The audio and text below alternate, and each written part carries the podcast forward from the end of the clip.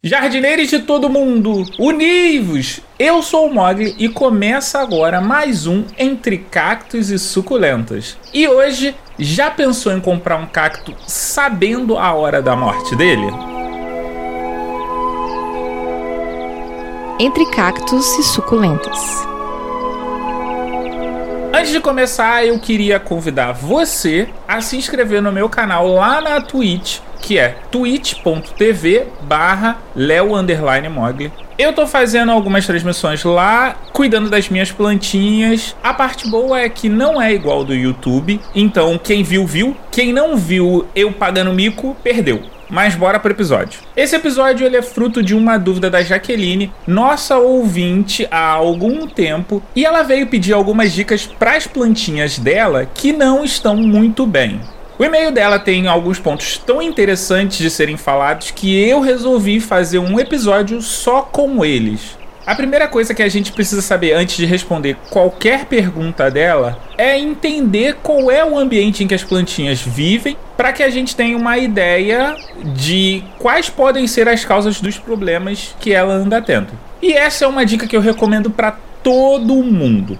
Olha o ambiente onde estão as suas plantinhas, quando a gente faz isso, a gente começa a pegar pistas para entender quais podem ser os motivos das nossas plantinhas não estarem tão bem assim. Então, sempre que a plantinha de vocês não estiver bem, dá uma analisada no ambiente em que ela está, que você pode ter muita informação que pode te ajudar a encontrar uma solução mais rápida. Mas voltando aqui, a Jaqueline disse que mora nos Estados Unidos, não especificou a região em que ela mora, mas disse que o clima que as plantas delas estão acostumadas é de um ambiente com bastante umidade e claridade, e que em alguns momentos o sol bate diretamente nelas. Ela também fala que a temperatura é agradável e que na maioria das vezes gira em torno dos 20 graus Celsius. As plantas delas ficam dentro de casa e quando possível ela coloca as plantinhas para fora para tomar um ar puro e pegar mais sol.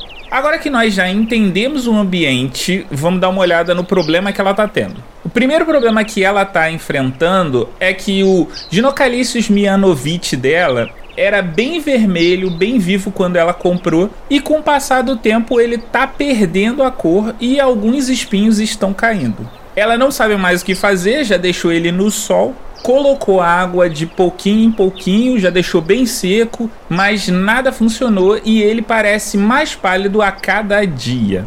O Ginocalicius mianovite é um cacto nativo do Paraguai.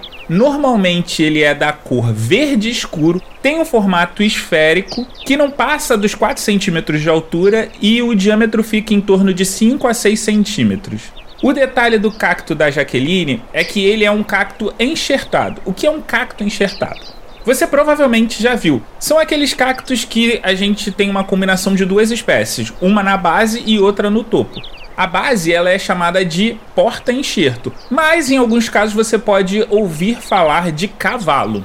Eu particularmente não gosto dessa técnica, apesar de saber dos benefícios e as vantagens que ela traz para os nossos cactos, eu acho que eles ficam feios. Só que é o seguinte, se você gosta, assim como muitas pessoas ou acha bonito e ou acha bonito ou tem vontade de ter, eu super recomendo para você comprar. A gente não pode deixar as nossas vontades serem cerceadas por causa de terceiros. Isso, claro, lógico e óbvio, quando ela não tá interferindo na vida de outras pessoas. Mas ter um cacto é uma coisa particular. Então eu super recomendo você ter o seu cacto da maneira que você quiser, porque é uma vontade sua. Inclusive, se vocês quiserem que eu faça faça um episódio falando única e exclusivamente sobre a técnica de enxerto, me manda DM, me manda e-mail para contato arroba entre deixa mensagem nos comentários, manda nas redes sociais, aonde vocês acharem melhor, que aí eu posso fazer um episódio a respeito. Outra coisa, o que, que vocês acham de eu fazer um episódio do tipo glossário? É aquele episódio onde eu vou explicar as palavras difíceis, as coisas que a gente fala, que às vezes a gente ouve com muita frequência, mas na maioria das vezes a gente não sabe muito bem, fica aquela zona cinzenta, tipo condição variegata, condição cristatada, o que, que é uma priuna, o que, que é rustificar. Faz o seguinte, me manda uma mensagem se vocês curtirem essa ideia, que aí eu posso fazer um episódio. Mas vamos voltar aqui para responder a Jaqueline. Como eu estava dizendo, o Ginocalicius mianovitch da Jaqueline é um cacto enxertado e essa cor vermelha pode ser consequência da manifestação da condição variegata ou, o que é mais comum, ter passado por um tratamento químico que substitui a clorofila por uma substância que deixa ela vermelha, amarelo, roxo e às vezes com mais de uma cor no próprio cacto. E aí, independente dessas duas possibilidades, para o cacto ter uma quantidade mínima de clorofila para sobreviver, ele precisa ser enxertado em um cavalo verde, para que esse cavalo faça a fotossíntese por ele. E quando eu digo cavalo verde, eu estou falando de cactos que não apresentam a condição variegata.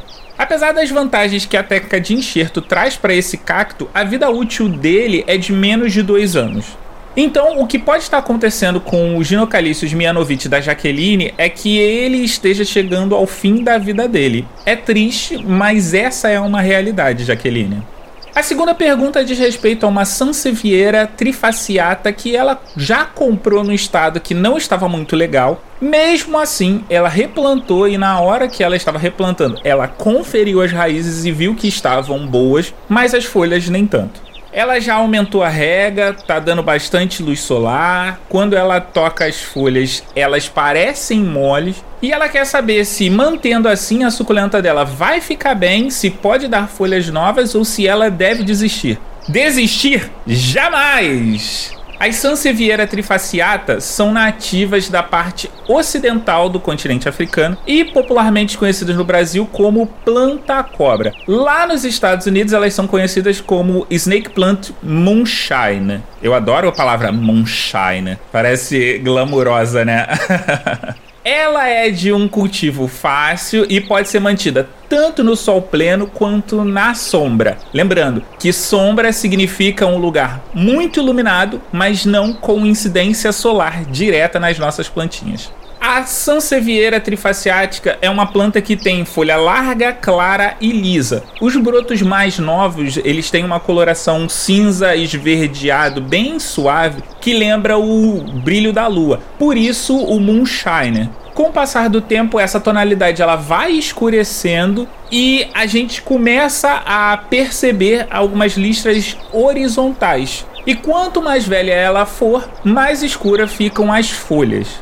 Um dado interessante é que estudos comprovam que a Sansevieria trifaciata tem a capacidade de purificar o ar do ambiente. A NASA constatou que tanto ela quanto outras plantas domésticas são capazes de remover toxinas do ambiente. Alguns elementos nocivos que eu tenho dificuldade de falar o nome deles. Apesar disso, todas as partes dela são tóxicas se ingeridas. Ou seja, nada de deixar o seu pet brincar com ela, muito menos crianças. Ela é bastante resistente, se multiplica bem rápido e aceita longos períodos sem rega. Os únicos cuidados que a gente precisa ter são não regar em excesso e não deixar acumular água no centro da roseta, para que ela não apodreça e a plantinha morra. Quando eu paro para pensar no ambiente que a Jaqueline tem, eu particularmente não consigo identificar nada que esteja deixando as folhas dela meio molengas. Talvez o fato dela estar tá mudando de ambiente, ora no sol, ora na sombra, faça com que a planta esteja sempre gastando energia para se adaptar a um local novo.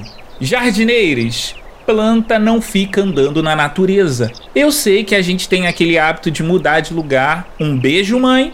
Mas isso não é bom para as nossas plantinhas. Uma analogia que eu gosto de fazer é a mudança que a gente faz. Quem já se mudou sabe o trampo que é e a energia que a gente gasta para descobrir loja, bar, mercado, tudo que a gente precisa para a gente se manter no novo ambiente. E isso não é diferente com as nossas plantinhas. Então, gente, vamos segurar essa vontade de trocar plantinha de lugar. É sempre bom a gente saber o que, que aquela espécie gosta. Essa planta é de sol pleno, então a gente coloca num lugar onde vai dar sol pleno para ela. É de meia sombra ou é sombra completa? Fazendo isso, a gente evita que a gente faça as nossas plantinhas sofrerem um gasto de energia desnecessário. Seria interessante eu saber há quanto tempo a Jaqueline adquiriu essa plantinha, há quanto tempo ela trocou o substrato Pela foto que você me mandou, Jaqueline, elas parecem estar desidratadas, as folhas. Mas a hidratação dessa espécie é mais demorada. Uma possível solução seria você fazer uma rega de imersão, como eu já expliquei aqui em episódios anteriores, link aqui no post. Mas eu recomendo você aguardar um pouco e ficar observando ela.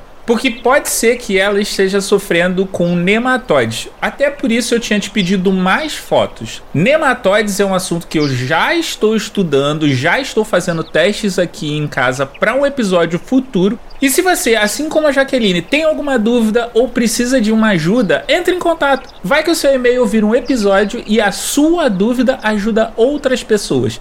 Se você quiser ficar anônimo, é só mandar mensagem para curioscat.me barra cacto e suculenta. Se você tá de home office ou curte mandar e-mail, é só mandar mensagem para contato arroba entre cactosesuculentas.com.br. E se você já tá no Twitter, Instagram ou Facebook, é só procurar por Entre Cactos e Suculentas que você nos acha. Você ouve o Entre Cactos e Suculentas em todos os agregadores de podcast, plataforma de streaming ou no site entrecactosesuculentas.com.br. Esse episódio foi editado por mim mesmo e a voz da vinheta é da Aline Hack do Olhares Podcast. Um beijo para essa linda que acabou de ganhar dois prêmios essa semana. Eu vou nessa e fui! Leo Mogli Edições